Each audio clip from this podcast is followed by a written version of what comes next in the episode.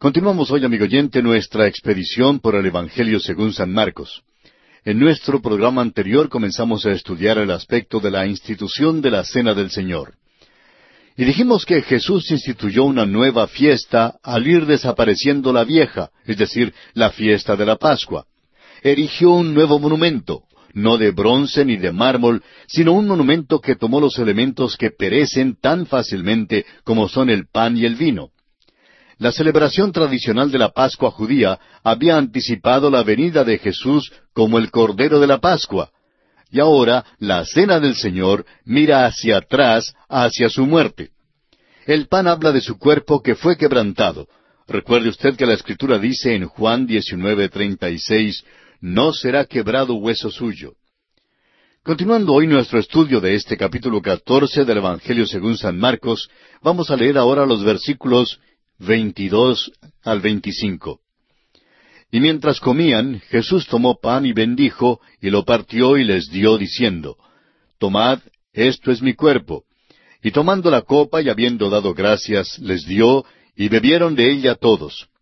Y les dijo, Esto es mi sangre del nuevo pacto, que por muchos es derramada.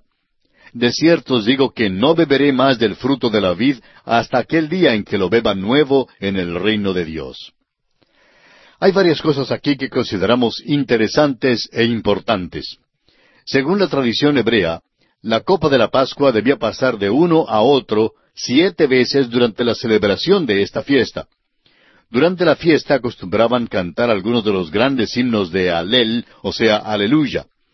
Al pasar la copa la séptima vez, el Señor Jesucristo no bebió, sino que instituyó con ellos la cena del Señor. La cena del Señor ahora mira hacia atrás a lo que Él hizo por nosotros en la cruz hace más de dos mil años. La Pascua anticipó su venida, pero la Pascua será restablecida en el reino milenario y vamos a estudiar eso en el libro de Ezequiel. Y la razón por la cual creemos que se hará esto es que en aquel tiempo volverá Jesucristo para mirar hacia atrás a su primera venida exactamente como la había anticipado. No vemos ninguna razón por la cual Jesús no pueda anticipar y también mirar hacia atrás. A propósito, eso sacaría a la luz el verdadero significado de la Pascua durante el reino milenario. El apóstol Pablo dice en su primera carta a los Corintios capítulo cinco versículo siete, porque nuestra Pascua, que es Cristo, ya fue sacrificada por nosotros. Llegamos ahora al siguiente aspecto en consideración en el capítulo catorce del Evangelio según San Marcos. Vamos a leer los versículos veintiséis al treinta y uno. Cuando hubieron cantado el himno, salieron al monte de los olivos. Entonces Jesús les dijo, Todos os escandalizaréis de mí esta noche, porque escrito está, heriré al pastor y las ovejas serán dispersadas. Pero después que haya resucitado, iré delante de vosotros a Galilea. Entonces Pedro le dijo, Aunque todos escandalicen, yo no. Y le dijo Jesús, De cierto te digo que tú, hoy, en esta noche, antes que el gallo haya cantado dos veces, me negarás tres veces. Mas él con mayor insistencia decía, Si me fuera necesario morir contigo, no te negaré. También todos decían lo mismo. Encontramos aquí en primer lugar que Simón Pedro promete su lealtad. Claro es que era sincero, pero no conocía sus propias debilidades. Y este es el mismo problema que la mayoría de nosotros tenemos hoy en día. No conocemos nuestras propias debilidades. Personalmente creemos que usted, por ejemplo, no se enterará de sus debilidades mediante la psicología. Creemos que el único lugar en que usted realmente puede verse a sí mismo es en la palabra de Dios. Ella es el único espejo que tenemos. Quisiera leerle ahora un pequeño extracto de ciertas enseñanzas que están circulando hoy en día. Son publicadas por una organización cristiana, pero creemos que no dan los conceptos que debieran. Habla en cuanto a una joven que tenía un problema y fue al pastor de su iglesia para que le diera consejos. El extracto en mención dice, Después de varias charlas con ella, el pastor se dio cuenta de que él no podía ayudarla en el grado en que ella lo necesitaba. Refirió entonces a Betty a un competente psicólogo cristiano, alguien que era consejero de profesión. Este psicólogo guió a Betty a una comprensión más profunda de las causas de sus inquietudes, muchas de las cuales se originaban en algunas experiencias de su niñez de mucho tiempo antes, experiencias olvidadas, pero recordadas y comprendidas bajo la dirección de ayuda experta. El resultado, una joven cristiana ha sido librada de ciertos problemas emocionales y que se está gozando ahora de una nueva relación consigo misma, con otros y con el Señor. Hasta aquí la lectura. Amigo oyente, este tipo de cosas se lee como los cuentos de hadas. Y así vivieron felizmente por largos días. Ahora sucede que el psicólogo cristiano no es más competente que el pastor ordinario para poder resolver estos problemas hoy en día. Creemos que nos han engañado hoy a fin de que creamos que el psicólogo cristiano puede decir unas palabras altisonantes y misteriosas y que de un modo u otro los problemas quedan resueltos. Amigo oyente, ninguno de nosotros conoce las profundidades del corazón humano. Solo la palabra de Dios puede hacernos ver cuán pecadores somos. Ese era realmente el problema de Betty en la historia. Y ese es el problema mío y ese es el mismo problema suyo. Cuando reconocemos esto, vemos que cualquiera que verdaderamente conoce la palabra de Dios, entonces puede ayudarnos. Si quitamos el énfasis de la palabra de Dios, encontramos que hay quienes pretenden resolver un problema con la ayuda del psicólogo y salen con dos problemas más. Entonces, el postrer estado de aquel hombre viene a ser peor que el primero. Hablemos en claro. El único remedio de un problema es el Señor. No es que uno resuelve sus problemas para luego ir al Señor. No, amigo oyente, usted va al Señor y Él es el principal y gran médico. Él es el gran psicólogo y Él solo nos conoce. En el análisis final, Él es el único. Insistimos en decir esto porque creemos que es importante que alguien lo diga hoy en día. Notamos también que muchos son los que ganan plata con los males de otros cuando realmente es sólo la palabra de Dios la que puede resolver nuestros problemas. Dios mismo va a resolverlos. Si sólo aprendiéramos a ir a Él y confiar todo lo que somos y tenemos en sus manos. Es posible que reconozcamos el hecho de que hemos sufrido una mala niñez. Amigo oyente, hemos sufrido el pecado, lo más malo de todas las cosas, pero tenemos un Salvador que nos ama y podemos acudir a Él. Cuán maravilloso es tener a alguien a quien acudir. Notamos ahora que el Señor Jesús les dice que Él irá delante de ellos a Galilea. Anuncia su resurrección. Les dice que las ovejas serán dispersadas, pero que Él irá a Galilea después de su resurrección. Prometió encontrarse con ellos allí. Pero Simón Pedro no pudo conformarse con eso y declara que Él no será escandalizado aunque los otros se escandalicen. Vemos aquí una vez más que Pedro simplemente no sabe lo que dice. Por tanto, Jesús prepara a Pedro para lo que vendrá y le hace saber que él permanecerá fiel. Amigo oyente, el Señor permanecerá fiel para con usted también en tiempos como este. Estará allí en la hora más desesperada y peligrosa. Él ciertamente estaba con este hombre Pedro. Llegamos ahora al siguiente punto. Jesús ora en Getsemaní. Leamos los versículos 32 al 34 de este capítulo 14 de San Marcos. Vinieron pues a un lugar que se llama Getsemaní y dijo a sus discípulos, Sentaos aquí entre tanto que yo oro. Y tomó consigo a Pedro, a Jacobo y a Juan, y comenzó a entristecerse y a angustiarse. Y les dijo, Mi alma está muy triste hasta la muerte. Quedaos aquí y velad. El huerto de Getsemaní, al que venían con mucha frecuencia, debe haber sido un lugar muy conocido. Y siendo que los discípulos habían ido allí tantas veces, sin duda este era un lugar que Judas conocía muy bien. Nuestro Señor nunca pasó una noche dentro de la ciudad de Jerusalén, siempre salía a este lugar. Ahora había solamente once discípulos. Jesús dejó un círculo exterior de ocho y llevó consigo a tres, a Pedro, Jacobo y Juan en un paso más cerca a Él en esta hora. Fue para orar. El lenguaje indica que Cristo enfrentó una prueba dolorosa en este huerto. El versículo 33 nos dice que comenzó a entristecerse, es decir, comenzó a sentir pavor. Amigo oyente, Jesucristo en su humanidad compartió nuestra angustia. Jesús enfrenta aquí una angustia en su alma que era tan grande, si no más grande, que el sufrimiento de su cuerpo en la cruz. Ahora, ¿enfrentó Jesús al tentador de nuevo aquí en el huerto? Creemos que sí. Pero tenemos que ser francos y decir que aquí nosotros solo podemos aproximarnos hasta el borde de la escena, porque hay misterios en cuanto al huerto que ahora no podemos comprender. Creemos que es audaz y realmente casi blasfemo el cantar las palabras iré con él en el huerto. Siento mucho, amigo oyente, pero ruego que me exima de esto. Yo no puedo ir con él en el huerto. Usted no sabe lo débil, lo superficial y el tropiezo que soy. No puedo ir con Jesucristo al huerto, pero sí me pararé al margen y velaré mientras que ora. Él nos pidió velar y orar para no entrar en tentación. Leamos los versículos 35 y 36 de Marcos capítulo 14. Yéndose un poco adelante, se postró en tierra y oró que si fuese posible pasase de él aquella hora. Y decía, Abba, Padre, todas las cosas son posibles para ti. Aparta de mí esta copa, mas no lo que yo quiero, sino lo que tú. Marcos dice que él oró pidiendo que la hora pasara de él. No era la muerte lo que temía, sino más bien la hora de la cruz. Temía aquel momento en que el pecado sería puesto sobre él, cuando Jesucristo mismo fuese hecho pecado por nosotros. Así lo declara San Pablo en su segunda carta a los Corintios, capítulo cinco, versículo veintiuno. Aquí Jesús hace sinónimas la hora y la copa. Escuche las palabras del escritor a los Hebreos en el capítulo cinco, versículos siete y ocho.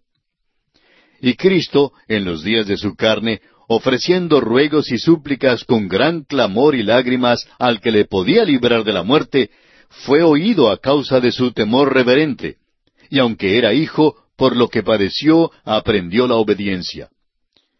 Continuamos ahora con Marcos capítulo 14 y leamos los versículos 37 y 38. Vino luego y los halló durmiendo y dijo a Pedro, Simón, ¿duermes? ¿No has podido velar una hora? velad y orad para que no entréis en tentación. El espíritu la verdad está dispuesto, pero la carne es débil. Los tres discípulos aparentemente no estaban turbados. El hecho es que podían dormir en medio de todo esto. Este hombre Pedro ni siquiera estaba perturbado por el hecho de que ya pronto él iba a negar a Cristo. Debía haber estado velando y orando, pero simplemente dormía. Solo mediante el orar y el velar podemos evitar la tentación hoy en día. Ahora notemos que Jesús vuelve y repite la primera oración. Ellos se durmieron una vez más y no tuvieron ninguna explicación para su fracaso. Ciertamente aprendemos aquí que no podemos confiar en la carne. Al parecer hubo aquí un intervalo de tiempo y por tanto deben haber dormido brevemente otra vez antes que arrestaran al Señor. Leamos los versículos 41 y 42 de Marcos 14. Vino la tercera vez y les dijo, Dormid ya y descansad. Basta, la hora ha venido. He aquí, el Hijo del Hombre es entregado en manos de los pecadores. Levantaos, vamos. He aquí, se acerca el que me entrega. En los versículos siguientes encontramos el arresto de Jesús. Leamos los versículos 43 y 44.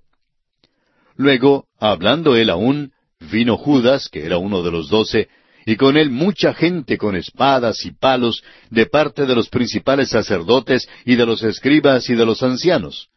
Y el que le entregaba les había dado señal diciendo, Al que yo besare, ese es, prendedle y llevadle con seguridad. Ahora vemos que han venido para hacer lo que los príncipes religiosos dijeron que no harían. Ellos habían dicho, no durante la fiesta. Sin embargo, tenemos aquí uno de los hechos de traición más viles de que sea capaz la humanidad. Es algo detestable y aborrecible.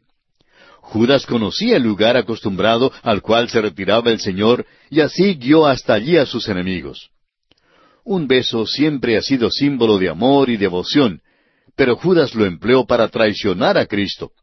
Y esto hace que su hecho sea aún más cobarde y repugnante.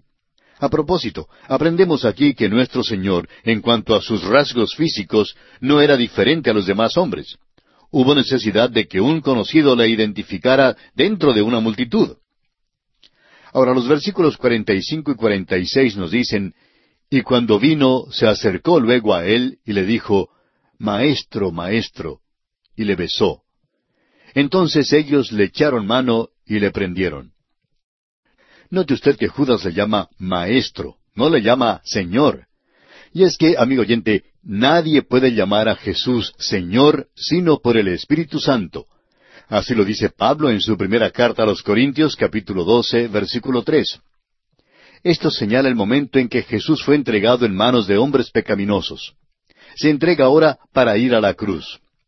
Ahora Simón Pedro trata de darle socorro. Leamos los versículos 47 al 50 de este capítulo 14 de Marcos. Pero uno de los que estaban allí, sacando la espada, hirió al siervo del sumo sacerdote, cortándole la oreja. Y respondiendo Jesús les dijo, ¿Como contra un ladrón habéis salido con espadas y con palos para prenderme? Cada día estaba con vosotros enseñando en el templo y no me aprendisteis. Pero es así para que se cumplan las escrituras. Entonces todos los discípulos, dejándole, huyeron. En el Evangelio según San Juan, capítulo 18, versículo 10, dice que fue Pedro el que le cortó la oreja al siervo del sumo sacerdote.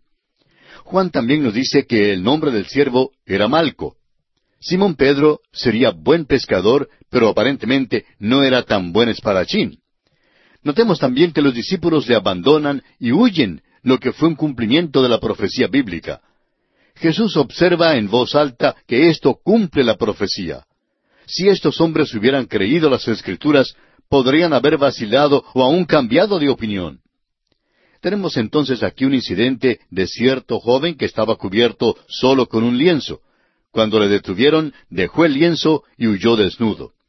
Siempre ha habido especulación en cuanto a quién sería este joven. Algunos creen que podría haber sido el apóstol Pablo. Otros creen que pudo haber sido Juan Marcos. Personalmente creemos que fue Juan Marcos. Tenemos ahora el siguiente aspecto en este capítulo 14. Jesús es puesto a prueba ante el Sanedrín. Leamos el versículo 53. Trajeron pues a Jesús al sumo sacerdote, y se reunieron todos los principales sacerdotes y los ancianos y los escribas. Cuando entremos en nuestro estudio de los Evangelios de Lucas y de Juan, vamos a considerar con usted el juicio de Jesús en más detalle. Pero hay una cosa que causa sobresalto en cuanto a esta sección en particular y queremos que usted la observe. Le trajeron ante el Sanedrín y era de noche. Leamos los versículos 60 al 64 de este capítulo 14 de Marcos. Entonces el sumo sacerdote, levantándose en medio, preguntó a Jesús diciendo, ¿No respondes nada? ¿Qué testifican estos contra ti? Mas él callaba y nada respondía. El sumo sacerdote le volvió a preguntar y le dijo, ¿Eres tú el Cristo, el Hijo del bendito? Y Jesús le dijo, Yo soy. Y veréis al Hijo del hombre sentado a la diestra del poder de Dios y viniendo en las nubes del cielo. Entonces el sumo sacerdote, rasgando su vestidura, dijo, ¿Qué más necesidad tenemos de testigos? habéis oído la blasfemia. ¿Qué os parece? Y todos ellos le condenaron, declarándole ser digno de muerte. Todos se asombraron de su silencio, pero cuando le preguntaron bajo juramento si era el Cristo, el Hijo de Dios, él declaró, Yo soy. No pudo haber hecho una declaración más noble. Luego añadió una declaración que sólo podía aplicarse al Hijo de Dios según la profecía en Daniel capítulo siete versículos trece y catorce. Esta profecía dice, Miraba yo en la visión de la noche, y aquí con las nubes del cielo venía uno como un hijo de hombre, que vino hasta el anciano de días, y le hicieron acercarse delante de él. Y le fue dado dominio, gloria y reino, para que todos los pueblos, naciones y lenguas le sirvieran. Su dominio es dominio eterno que nunca pasará, y su reino uno que no será destruido. Amigo oyente, el sumo sacerdote comprendió muy bien lo que Jesús dijo y todas las inferencias de lo que él dijo. Y cuando rasgó su vestidura, violó la ley, porque la vestidura del sumo sacerdote no debía rasgarse. Y aún así lo condenan a la muerte. Amigo oyente, Jesucristo o bien habló la verdad, o bien no la habló. Si lo que Cristo dijo no fuera verdad, entonces tenían amplio motivo para condenarle. Pero si lo que hablaba era efectivamente la verdad, entonces ciertamente debieron haber investigado más antes de condenarlo. Y llegamos ahora al aspecto final que vamos a considerar en este capítulo 14 del Evangelio según San Marcos, la negación del apóstol Pedro. Nuestro capítulo termina con la negación de Simón Pedro. Hizo exactamente lo que nuestro Señor dijo que haría aquella noche. Leamos los versículos 65 hasta el final de este capítulo, el versículo 72. Y algunos comenzaron a escupirle y a cubrirle el rostro y a darle de puñetazos y a decirle, Profetiza. Y los alguaciles le daban de bofetadas. Estando Pedro abajo en el patio, vino una de las criadas del sumo sacerdote, y cuando vio a Pedro que se calentaba, mirándole, dijo, Tú también estabas con Jesús el Nazareno. Mas él negó, diciendo, No le conozco, ni sé lo que dices. Y salió a la entrada, y cantó el gallo. Y la criada, viéndole otra vez, comenzó a decir a los que estaban allí, Este es de ellos. Pero él negó otra vez. Y poco después los que estaban allí dijeron otra vez a Pedro, Verdaderamente tú eres de ellos, porque eres Galileo y tu manera de hablar es semejante a la de ellos. Entonces él comenzó a maldecir y a jurar, No conozco a este hombre de quien habláis. Y el gallo cantó la segunda vez. Entonces Pedro se acordó de las palabras que Jesús le había dicho, Antes que el gallo cante dos veces, me negarás tres veces. Y pensando en esto, lloraba. La debilidad de Pedro de querer hablar demasiado le metió en un gran apuro. Cuando se excitó, cayó de nuevo en su mala costumbre de hacer imprecaciones y de jurar. Pero Pedro no conocía su propia debilidad, no se conocía a sí mismo, todavía no se había dado cuenta del hecho de que en la carne no mora el bien. Pero este hombre pudo arrepentirse de su pecado y esta fue su prueba decisiva. Estas lágrimas fueron de un arrepentimiento genuino.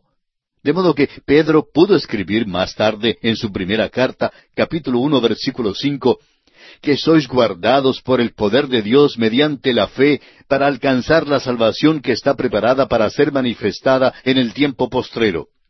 Pedro sabía que el Señor Jesús le había guardado.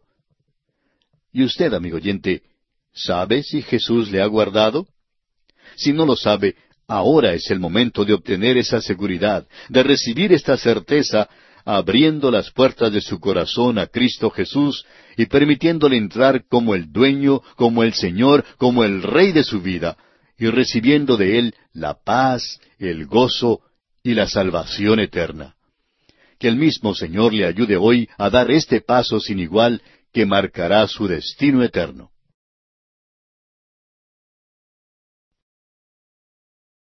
Continuamos hoy, amigo oyente, nuestro recorrido por el Evangelio según San Marcos. Llegamos hoy en nuestro estudio al capítulo quince de este segundo Evangelio. Este capítulo nos presenta la crucifixión de Cristo. Sabemos que toda la escritura es inspirada por Dios y útil, según lo dice el apóstol Pablo en su segunda carta a Timoteo capítulo tres versículo dieciséis. Pero esta porción que describe la muerte y la resurrección de Cristo tiene un significado especial para nosotros. Concluimos el capítulo anterior con Jesús en las manos de sus enemigos. Los suyos habían huido. Uno le había traicionado y otro le había negado. Es la noche de pecado en dos maneras diferentes. El pecado estaba tratando de destruirle, pero al mismo tiempo Jesucristo estaba haciendo algo en cuanto al pecado. Él se estaba preparando para morir por los pecados suyos y por los míos. Suponemos que se puede decir por esta razón que la cruz es una de las muchas paradojas de la fe cristiana. Es la tragedia más grande de las edades y a la vez la victoria más gloriosa de la tierra y el cielo. Por eso no debemos llegar a este capítulo con un sentimiento de frustración y lástima por el Señor Jesús. Debemos caminar suavemente y con reverencia por estas escenas, con el corazón lleno de acciones de gracias a Dios por habernos provisto una salvación tan grande. La nota trágica es ineludible en estas escenas cuando la cruel injusticia y el sufrimiento amargo son infligidos a Jesús. No es extraño que Clovis el bárbaro, al oír la lectura del Evangelio por primera vez, exclamara Ah, si solo yo hubiera estado allí con mis soldados. Pero recuerde, amigo oyente, que no es nuestra lástima lo que quiere el Hijo de Dios. Lo que Él desea es nuestra fe. Cree en el Señor Jesucristo, dice Él. El apóstol Pablo, en su carta a los Romanos capítulo diez versículos nueve y diez dice, que si confesares con tu boca que Jesús es el Señor, y creyeres en tu corazón que Dios le levantó de los muertos, serás salvo. Porque con el corazón se cree para justicia, pero con la boca se confiesa para salvación. Marcos, como lo hemos dicho antes, es el Evangelio de acción. El capítulo quince de Marcos manifiesta la meta suprema de esta acción. La crucifixión es a la vez el clímax y el colmo de esta acción. Toda la creación y los designios de Dios se han estado moviendo hacia la crucifixión desde toda la eternidad, porque Jesucristo es el Cordero que fue inmolado desde el principio del mundo. El Evangelio ahora es transformado en acción. El apóstol Pablo pudo decir más tarde en su primera carta a los Corintios capítulo quince versículos tres y cuatro, porque primeramente os he enseñado lo que asimismo recibí, que Cristo murió por nuestros pecados conforme a las Escrituras, y que fue sepultado, y que resucitó al tercer día conforme a las Escrituras. Y es que, amigo oyente, el Evangelio es lo que Él ya hizo. No es lo que Dios le pide a usted que haga. Es la acción de Él y no la suya ni la mía. Usted y yo no estamos en situación de hacer algo que pueda ser aceptable para Dios. Ni la justicia suya ni la justicia mía es aceptable para la salvación. Solo Dios puede proveer aquella justicia y lo hace en la persona del Señor Jesucristo, el cual fue entregado por nuestras transgresiones y resucitado para nuestra justificación, según lo expresa Pablo en su carta a los Romanos capítulo cuatro versículo veinticinco. Y ahora demos un vistazo al bosquejo de este capítulo quince del Evangelio según San Marcos. En primer lugar, veremos que Jesús es llevado ante Pilato, versículos uno al seis. En segundo lugar, Jesús es condenado y Barrabás es soltado, versículos siete al quince. Tercero, Jesús es coronado de espinas, versículos dieciséis al veintitrés. Cuarto, Jesús es crucificado, versículos veinticuatro al cuarenta y uno. Y en quinto lugar, Jesús es entregado a José y la nueva tumba, versículos cuarenta y dos al cuarenta y siete. Leamos pues el primer versículo de este capítulo quince del Evangelio según San Marcos. Muy de mañana, habiendo tenido consejo los principales sacerdotes con los ancianos, con los escribas y con todo el concilio, llevaron a Jesús atado y le entregaron a Pilato. Su motivo para hacer esto fue porque el Sanedrín tenía poder para condenar a Jesús a la muerte pero no para llevar a cabo su ejecución. Solo Roma tenía tal poder. Por eso, este cuerpo tuvo que apelar a la corte romana para la ejecución de su sentencia de pena de muerte contra Jesús. Ahora, la acusación que habían lanzado contra él en el Sanedrín nunca sería válida ante Pilato. Por tanto, se reunieron temprano en la mañana siguiente para formular acusaciones que fueran válidas ante la corte romana y que hicieran legal toda la acción ilegal de la noche anterior. Prosigamos ahora con el versículo dos. Pilato le preguntó, ¿Eres tú el rey de los judíos? Respondiendo él le dijo, Tú lo dices. El caso es que Pilato era el gobernador romano de Jerusalén en aquel tiempo. Pilato realmente vivía en Cesarea porque le gustaba aquel lugar. Esta ciudad estaba situada en la costa y tenía un clima sumamente agradable. A Pilato no le gustaba vivir en Jerusalén. Pero sucedió que en aquel tiempo Pilato estaba en Jerusalén y en realidad no fue por casualidad que se encontraba allí. Subió a Jerusalén durante los días de la fiesta para poder así reprimir de inmediato cualquier alboroto que se produjera.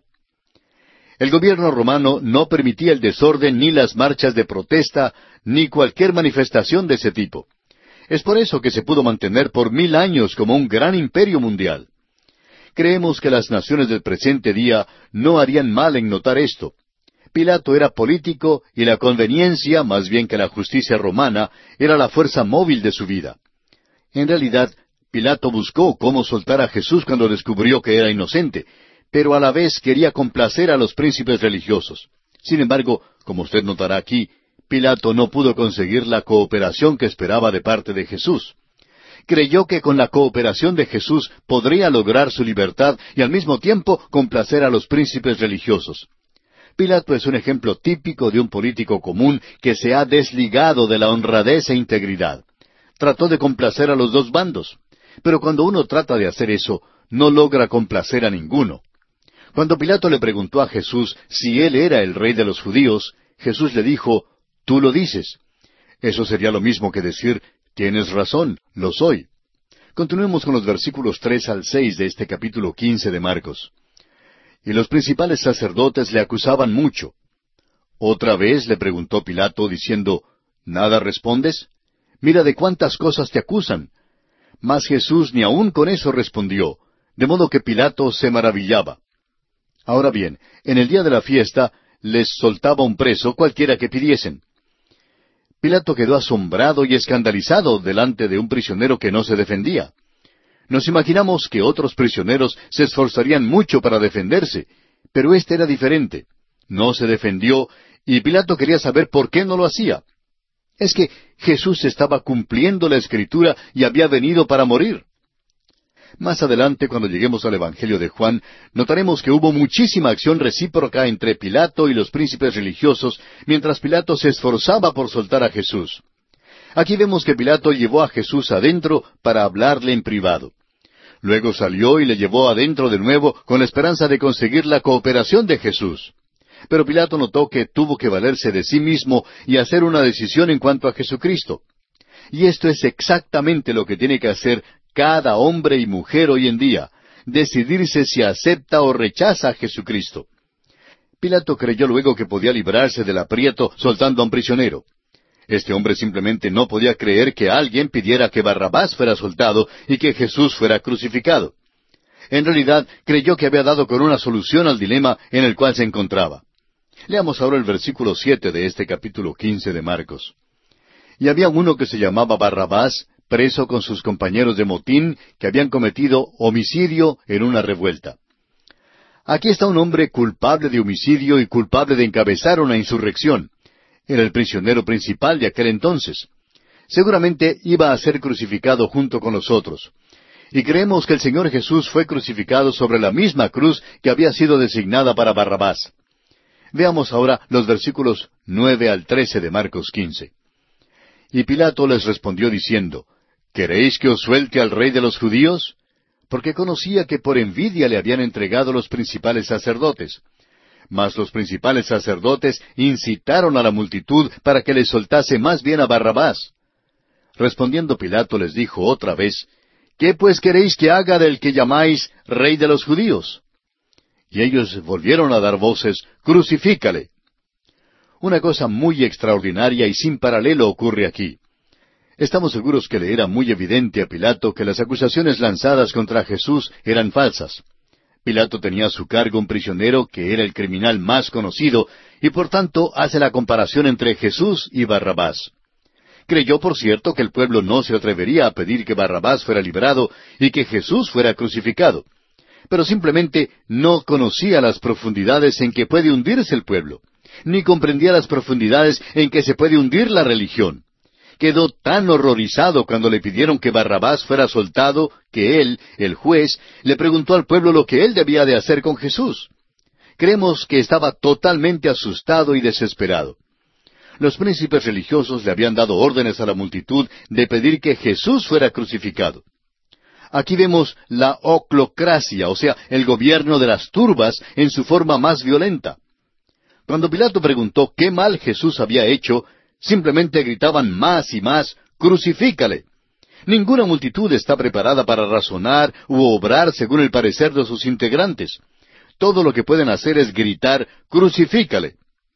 Sigamos ahora con el versículo quince que dice, Y Pilato, queriendo satisfacer al pueblo, les soltó a Barrabás y entregó a Jesús después de azotarle para que fuese crucificado. Es obvio que Pilato era un político débil y vacilante, dio consentimiento al grito de la multitud y entregó al Señor Jesús para ser crucificado. La justicia romana ciertamente erró aquí. Un hombre inocente tenía que morir. Pero, espere un momento. Él está tomando el lugar mío y el lugar suyo, amigo oyente. Usted y yo no somos nada inocentes. Prosigamos con el versículo 16 y con ello pasamos al siguiente aspecto en consideración. Entonces los soldados le llevaron dentro del atrio, esto es, al pretorio, y convocaron a toda la compañía. Cuando algún criminal iba a ser crucificado, primero era entregado a estos soldados. Eran hombres brutales y podían hacer lo que quisieran con el prisionero. Claro que humillaban y atormentaban a los prisioneros. Los torturaban y los trataban como simples juguetes para sus deseos sádicos. Y ahora torturan y juegan con el Señor Jesús. En el Evangelio de Mateo sugerimos que jugaron con él un juego romano. Todos descargaban sus puños sobre la cara de Jesús. Luego le vendaban los ojos y todos menos uno le golpeaban. Y amigo oyente, créanos que le golpearon. Le golpearon a pulpa. No creemos que después de esto Jesús se pareciera a un hombre. Claro es que, según las reglas del juego, cuando quitaban la venda, él tenía que señalar el puño de la persona que no le había golpeado. Al prisionero nunca le era posible escoger al que no le golpeaba. Y aun si lo escogía correctamente, dirían que aquel no había sido porque su afán era jugar de nuevo. Sigamos observando el escarnio que hacían de Jesús en los versículos 17 al 23 de Marcos, capítulo 15. Y le vistieron de púrpura y poniéndole una corona tejida de espinas, comenzaron luego a saludarle, Salve, rey de los judíos. Y le golpeaban en la cabeza con una caña y le escupían, y puestos de rodillas le hacían reverencias. Después de haberle escarnecido, le desnudaron la púrpura y le pusieron sus propios vestidos y le sacaron para crucificarle. Y obligaron a uno que pasaba, Simón de Sirene, padre de Alejandro y de Rufo, que venía del campo, a que le llevase la cruz y le llevaron a un lugar llamado Gólgota, que traducido es lugar de la calavera, y le dieron a beber vino mezclado con mirra, mas él no lo tomó. Creemos que realmente golpearon la cara del Señor despiadadamente y que probablemente le golpearon hasta que quedó inconsciente. Por eso se nos dice que tuvieron que pedirle a este hombre Simón de Sirene que ayudara a llevar la cruz. Nuestro Señor tenía treinta y tres años. Estamos confiados que era musculoso había caminado por todas partes de aquel país, y había sido carpintero, y le era posible ahuyentar a los cambistas del templo. Pero aquellos soldados, amigo oyente, le habían golpeado sin misericordia. Y pasamos a considerar ahora el cuarto aspecto en este capítulo quince. Jesús es crucificado. Leamos el versículo veinticuatro. Cuando lo hubieron crucificado, repartieron entre sí sus vestidos, echando suerte sobre ellos para ver qué se llevaría cada uno. En realidad, una mejor traducción aquí sería, después que lo hubieron crucificado. Ningún escritor de los Evangelios da los detalles de la crucifixión. Solamente dan algunos de los incidentes que tuvieron que ver con la crucifixión. Es que fue tan horrorosa esta escena que el Espíritu de Dios corrió el velo para taparla como si dijera, es demasiado sangrienta y terrible para que algún hombre la vea. No hay nada aquí que satisfaga la chismografía sádica. Es demasiado horrible. El repartimiento de sus vestidos, se nos dice aquí, fue el cumplimiento directo de la profecía que se encuentra en el Salmo 22, versículo 18. Veamos lo que ocurre en los versículos 25 y 26 de este capítulo 15 de Marcos. Era la hora tercera cuando le crucificaron, y el título escrito de su causa era El Rey de los Judíos. Ahora, dice aquí que era la hora tercera cuando le crucificaron. Sobre él pusieron una inscripción. Y cuando lleguemos al Evangelio de Juan, le prestaremos especial atención a esta inscripción. Tenemos que juntar todas las escrituras de los Evangelios para conseguir un relato completo. Esta es otra evidencia del hecho de que ningún escritor de los Evangelios intenta darnos toda la historia completa. Sigamos ahora con los versículos 27 y 28. Crucificaron también con él a dos ladrones, uno a su derecha y el otro a su izquierda. Y se cumplió la escritura que dice, y fue contado con los inicuos. Jesús fue crucificado, dice aquí, con dos ladrones, uno a su derecha y el otro a su izquierda. Y eso fue hecho, dice Marcos, para que la escritura se cumpliera. Luego cita el versículo 12 del capítulo 53 de Isaías, donde dice, y fue contado con los pecadores. Prosigamos ahora leyendo los versículos 29 al 34 del capítulo 15 de Marcos.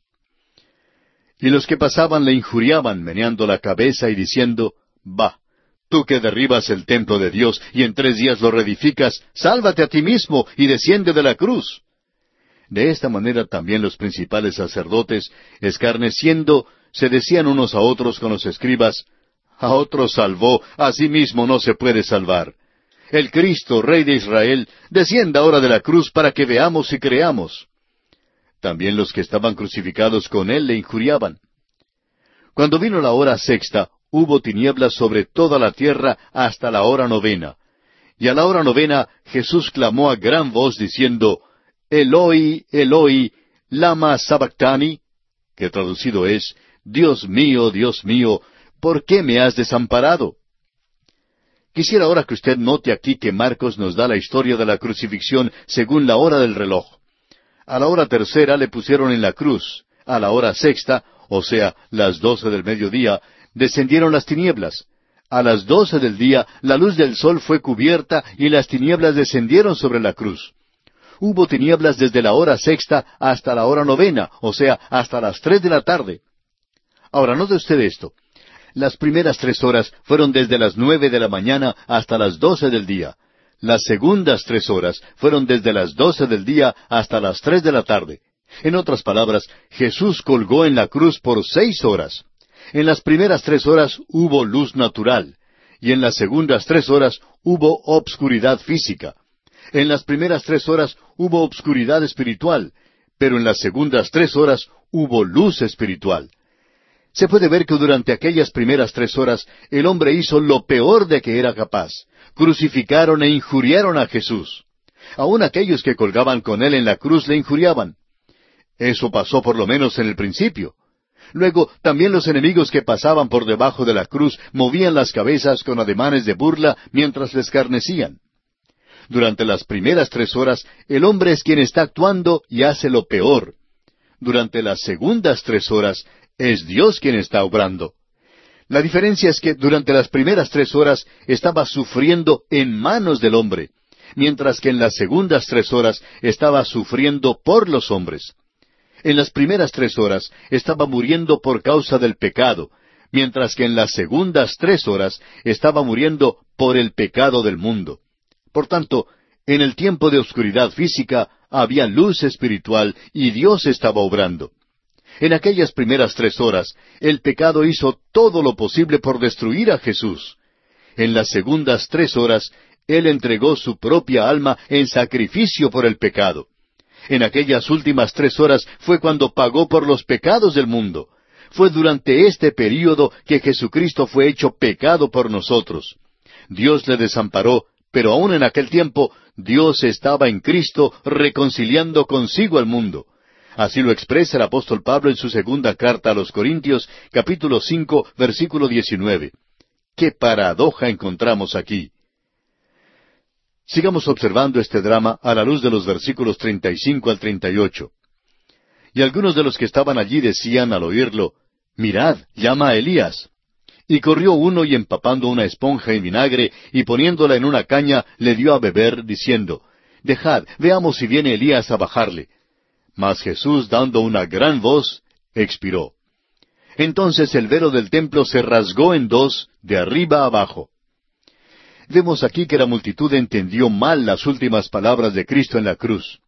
Probablemente creyó que había llamado a Elías porque las palabras tenían un sonido semejante y por eso dijeron, veamos si viene Elías a bajarle.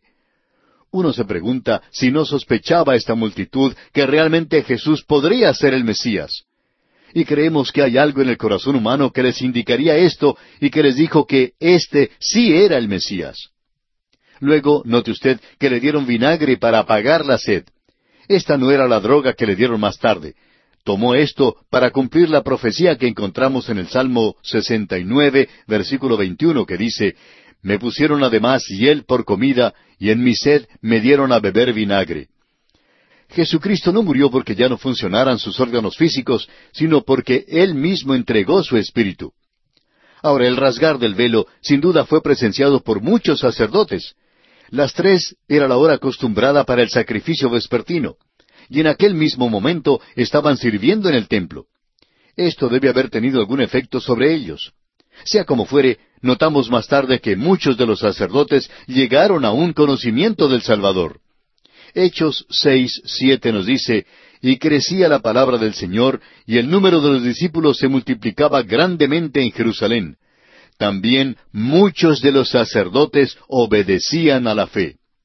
Esto revela que muchos de los sacerdotes creyeron en el Señor Jesucristo, y tenemos mucha razón para creer que algunos de ellos eran los que estaban sirviendo en el templo a la hora de la crucifixión.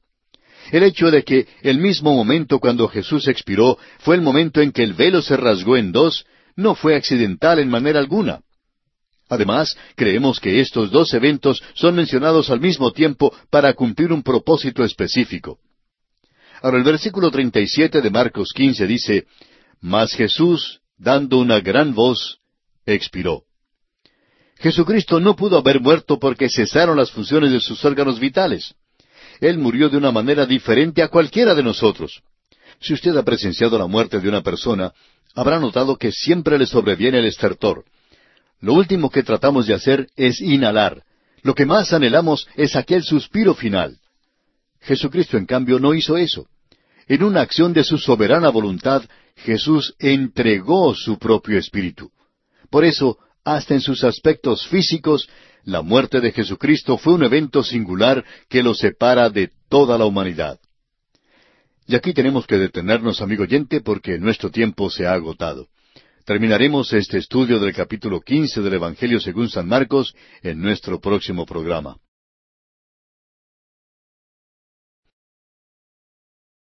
Continuamos hoy, amigo oyente, nuestro viaje por el Evangelio según San Marcos. Al concluir nuestro programa anterior, estábamos hablando de la muerte de Cristo, y dijimos que el Señor Jesús no pudo haber muerto simplemente porque cesaron las funciones de sus órganos vitales sino que Él murió de una manera diferente a la que hubiera muerto cualquiera de nosotros. Jesucristo, en una acción de su soberana voluntad, entregó su propio espíritu. Por eso dijimos, aun en sus aspectos físicos, la muerte de Jesucristo fue un evento singular que lo separa de toda la humanidad. Demos inicio al estudio de hoy leyendo el versículo 38 de este capítulo 15 de Marcos. Entonces el velo del templo se rasgó en dos, de arriba abajo. En aquel mismo instante de su muerte, el velo del templo se rasgó en dos. El velo es un símbolo de la humanidad de Cristo. Pronto vamos a estudiar el libro de Levítico y allí veremos la importancia del velo en el tabernáculo. Porque Levítico tiene como tema central los servicios en el tabernáculo. Aquel velo, al separar al pueblo del lugar santo, habla de la humanidad de Cristo y lleva un mensaje muy importante. Es que la humanidad perfecta de Cristo, vida sin pecado alguno, no se excluye de Dios. Su vida impecable demuestra lo pecaminosa que es la nuestra. El momento en que Él murió, el velo se rasgó en dos. Es su muerte y no su vida lo que rompe la barrera y nos trae a Dios, amigo oyente. Sigamos adelante ahora con este capítulo quince de Marcos, leyendo el versículo treinta y nueve. Y el centurión que estaba frente a él, viendo que después de clamar había expirado así, dijo, verdaderamente este hombre era hijo de Dios. Creemos que esta fue la confesión de fe del centurión. No pudo haber dicho otra cosa que hubiera revelado su fe con más claridad que aquellas palabras. Reconoció que Jesús es el Hijo de Dios reconoció quién era y ciertamente lo que hacía. No creemos que este hombre supiera todos los detalles de la teología.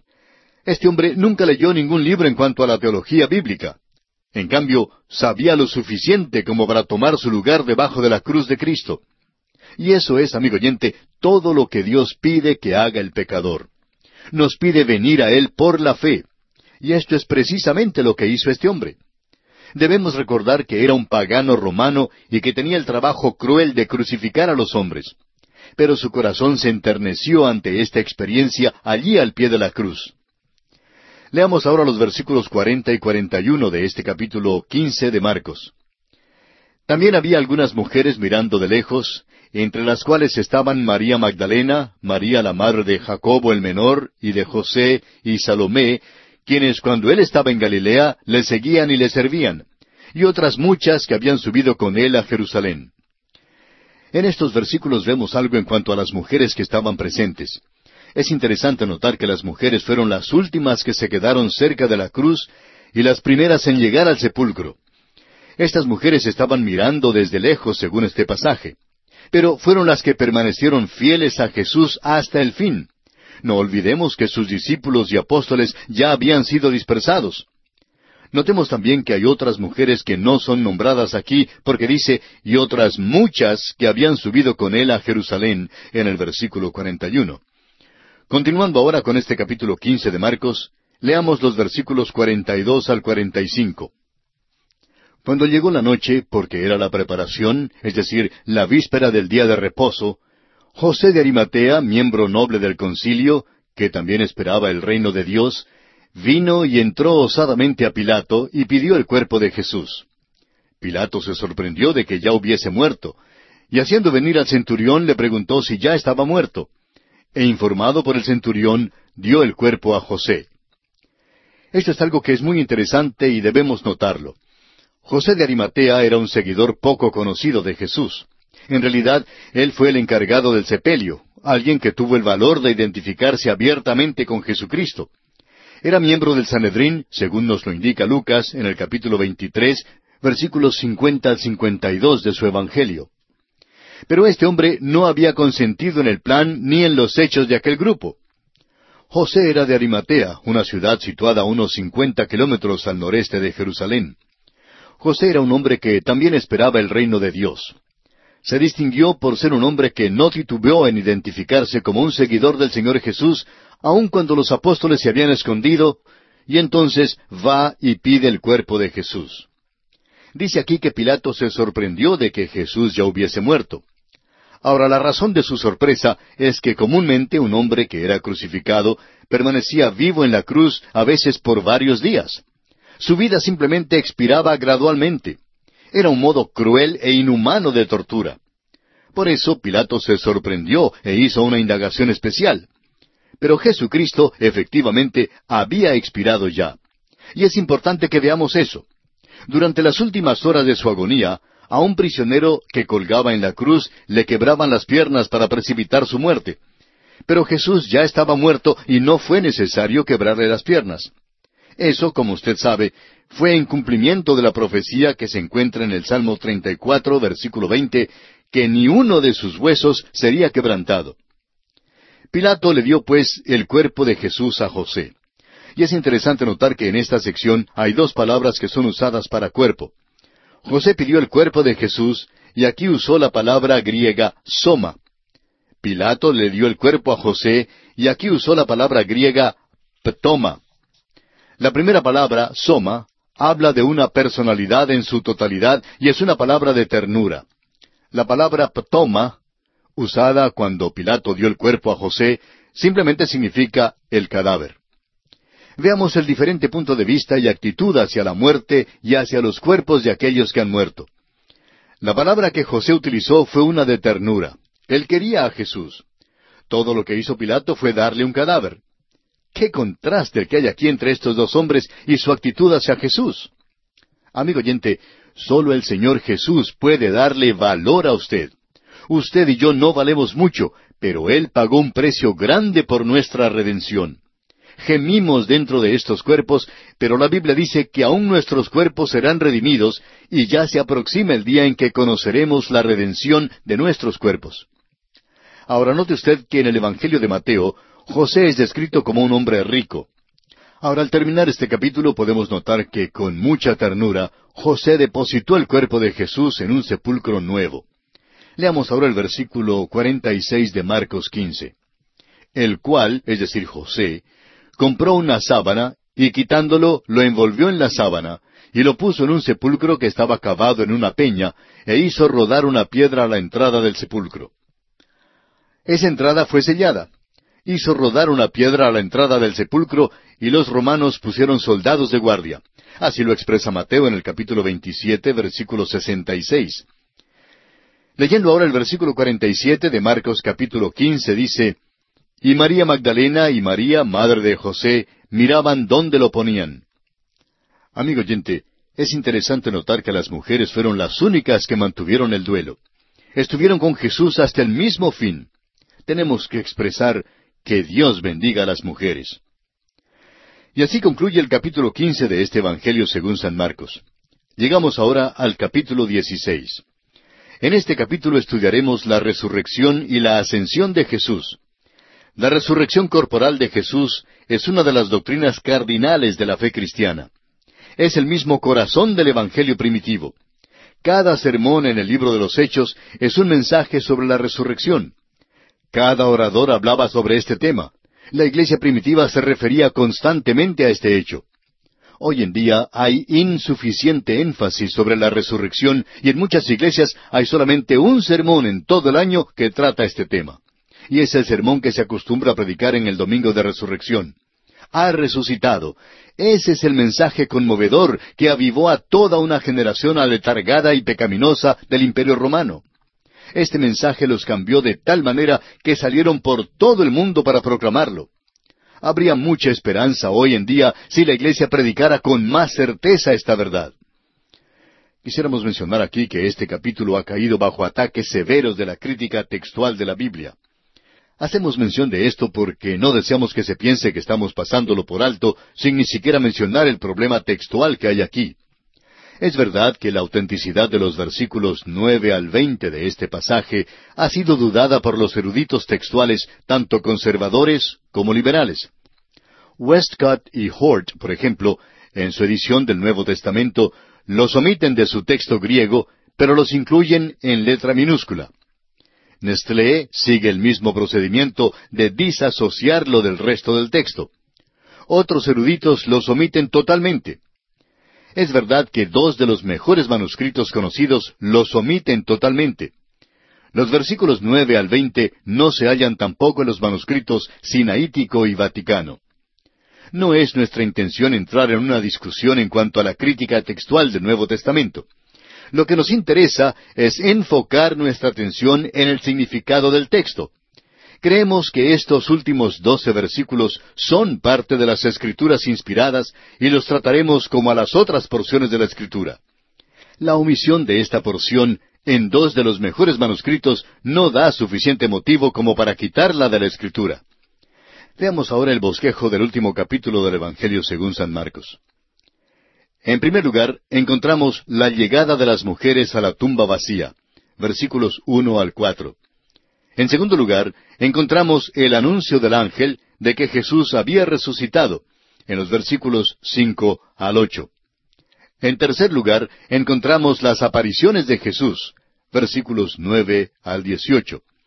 Y en cuarto y último lugar está la ascensión de Jesús en los versículos diecinueve y veinte. Comencemos ahora nuestro estudio con el versículo uno de este capítulo dieciséis del Evangelio según San Marcos, que dice cuando pasó el día de reposo, María Magdalena, María la madre de Jacobo y Salomé compraron especias aromáticas para ir a ungirle. Notemos ahora que era muy de mañana en el primer día de la semana. Nunca les fue posible a estas mujeres ungirle. Ahora no fue María de Betania quien malgastó su perfume. Fueron estas mujeres las que malgastaron sus perfumes porque Él ya había resucitado. Ahora leamos los versículos dos hasta el cuatro.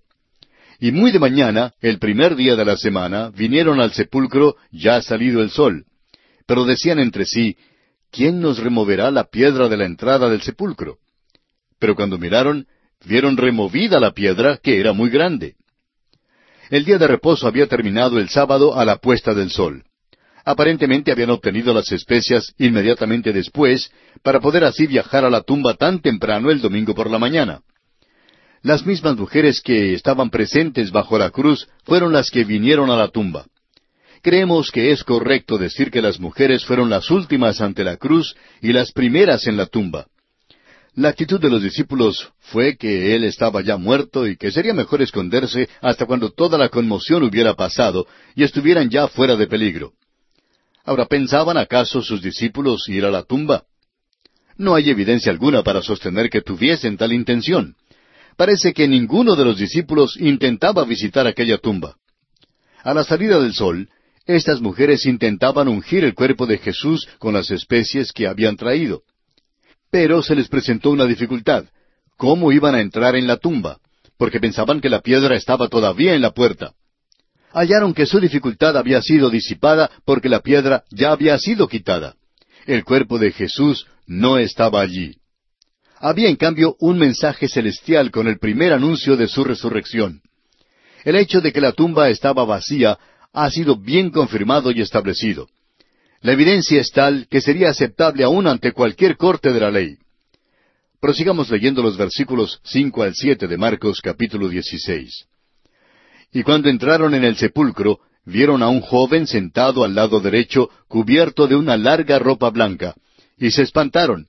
Mas él les dijo, no os asustéis, buscáis a Jesús Nazareno, el que fue crucificado. Ha resucitado, no está aquí. Mirad el lugar en donde le pusieron. Pero id, decid a sus discípulos y a Pedro que él va delante de vosotros a Galilea. Allí le veréis como os dijo. Para poder estudiar los hechos de la tumba vacía, debemos juntar los cuatro evangelios. Ya consideramos algunos de los hechos en el Evangelio según San Mateo, y los estudiaremos una vez más en el Evangelio según San Juan. Pero aquí mismo quisiéramos citar una declaración dada por Lyndhurst, gran canciller de la Gran Bretaña, en 1846, mayordomo mayor de Cambridge, uno de los títulos de mayor honor que se dan. Este hombre dijo, Yo conozco muy bien la evidencia y les digo que tal evidencia para la resurrección todavía no ha sido destruida. Las mujeres fueron enviadas específicamente a ir y llevar un mensaje para los discípulos. El ángel seguramente no estaba esperando la llegada de ningún discípulo, como lo podemos ver por este mensaje que les envía con las mujeres. Ellas debían decir a los discípulos que Jesús se reuniría con ellos en Galilea como les había prometido. Juan capítulo 21 nos habla en cuanto a aquella reunión extraordinaria, y la miraremos más de cerca cuando lleguemos al Evangelio de Juan en nuestro estudio. Ahora de este capítulo 16 de Marcos, leamos el versículo ocho. Y ellas se fueron huyendo del sepulcro porque les había tomado temblor y espanto, ni decían nada a nadie porque tenían miedo. Bueno, usted bien puede imaginarse el asombro de estas mujeres. Quedaron desconcertadas. Pero francamente, no nos parece que este sea un lugar apropiado para terminar el Evangelio de Marcos, como alegan algunos de los críticos. Llegamos ahora a la sección que no está incluida en todos los manuscritos, pero que, sin embargo, creemos que es la palabra de Dios. Leamos los versículos nueve hasta el doce. Habiendo pues resucitado Jesús por la mañana, el primer día de la semana, apareció primeramente a María Magdalena, de quien había echado siete demonios. Yendo ella, lo hizo saber a los que habían estado con él, que estaban tristes y llorando. Ellos, cuando oyeron que vivía y que había sido visto por ella, no lo creyeron. Pero después apareció en otra forma a dos de ellos que iban de camino yendo al campo. Marcos deja sentado que él no había seguido un orden cronológico en su Evangelio, pero ahora dice específicamente que este es el orden de estos sucesos. Es un orden cronológico. Jesús apareció primero a María Magdalena. Los discípulos no le creyeron en lo absoluto a María Magdalena. Después apareció a otros dos que caminaban en el campo. Lucas, en su Evangelio, nos da el relato de aquel caminar hacia Emaús. Sigamos adelante ahora con los versículos trece y catorce de Marcos 16. Ellos fueron y lo hicieron saber a los otros, y ni aun a ellos creyeron. Finalmente se apareció a los once mismos, estando ellos sentados a la mesa, y les reprochó su incredulidad y dureza de corazón, porque no habían creído a los que le habían visto resucitado. Como usted ve, amigo oyente, Marcos no incluye todos los detalles, pero declara el orden en que sucedieron estos eventos. Ahora, en el versículo quince tenemos una orden explícita de Jesús. Leamos. Y les dijo, Id por todo el mundo y predicad el Evangelio a toda criatura. Este ha sido un Evangelio de acción. Ahora Jesús dice a sus discípulos que se muevan, deben ir. Y este Evangelio nos está diciendo que debemos también ser hombres y mujeres de acción para con Dios. ¿Qué está haciendo usted, amigo oyente, para divulgar la palabra de Dios? Ese es nuestro trabajo. Debemos tener una parte activa en la divulgación de la palabra de Dios. En el versículo 16 Jesús da otras instrucciones. El que creyere y fuere bautizado será salvo, mas el que no creyere será condenado. No dice aquí que si usted no es bautizado será condenado. Este versículo no enseña que el bautismo es necesario para la salvación, sino que la persona que ya ha aceptado a Jesucristo como su Salvador personal debe ser bautizada. Lo único que trae la condenación eterna es el rechazo de Jesucristo. El Evangelio según San Juan nos dice en el capítulo tres, versículo treinta y seis, que el que cree en el Hijo tiene vida eterna, pero el que rehúsa creer en el Hijo no verá la vida, sino que la ira de Dios está sobre él. Avancemos algo más con los versículos diecisiete y dieciocho de Marcos, capítulo dieciséis. Y estas señales seguirán a los que creen. En mi nombre echarán fuera demonios, hablarán nuevas lenguas, tomarán en las manos serpientes, y si bebieren cosa mortífera, no les hará daño. Sobre los enfermos pondrán sus manos y sanarán. Amigo oyente, si usted desea aceptar cualquiera de estas señales, entonces debe aceptarlas todas. Con mucho gusto le prepararemos un cóctel de formol si usted cree que lo puede beber. Ahora, ¿qué es lo que estamos tratando de decir? Pues sencillamente que estas señales han seguido a la predicación del Evangelio. Pero tales señales no son en manera alguna mandamientos para la vida diaria de la iglesia cristiana. Estas señales desaparecieron aún en los días de la iglesia primitiva. Pero por otra parte, encontramos que se manifiestan en algunas fronteras primitivas de algunos de los campos misioneros aún en nuestros días. Pero si alguien mantiene que son mandamientos para el día de hoy, entonces hay que aceptarlos todos, aún el beber una cosa mortífera. Hoy en día, amigo oyente, la gran señal que nos es dada es la bendita palabra de Dios. Y vamos a considerar ahora el último aspecto en este capítulo 16 del Evangelio según San Marcos. Leamos los versículos finales 19 y 20. Y el Señor, después que les habló, fue recibido arriba en el cielo, y se sentó a la diestra de Dios. Y ellos, saliendo, predicaron en todas partes, ayudándoles el Señor y confirmando la palabra con las señales que la seguían. Amén. Esta es la declaración breve de Marcos en cuanto al gran hecho de la ascensión y el ministerio presente de Jesús a la diestra de Dios. El deber de los discípulos era el de llevar el Evangelio a toda criatura, y mientras se afanaban por cumplirlo, el Señor obró con ellos y confirmó la palabra con señales. Y así, amigo oyente, concluye el capítulo 16, y con este capítulo concluye también el estudio del Evangelio según San Marcos, el Evangelio de acción.